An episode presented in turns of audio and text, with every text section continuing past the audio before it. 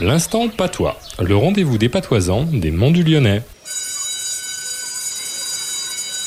Bonjour professeur Claude. Bonjour Stéphane. Alors professeur, dites-nous quel est le mot de patois de la semaine? Nabuchi. La bûche. Et qu'est-ce que c'est? C'est une paille. Nabuchi, ce n'est pas une bûche, à Dieu ne plaise.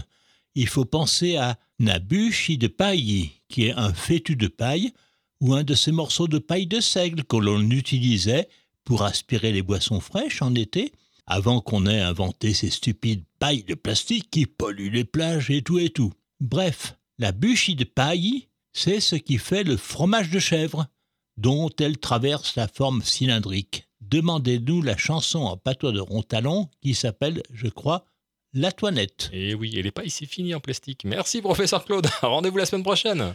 Voilà, à la semaine à Quevin.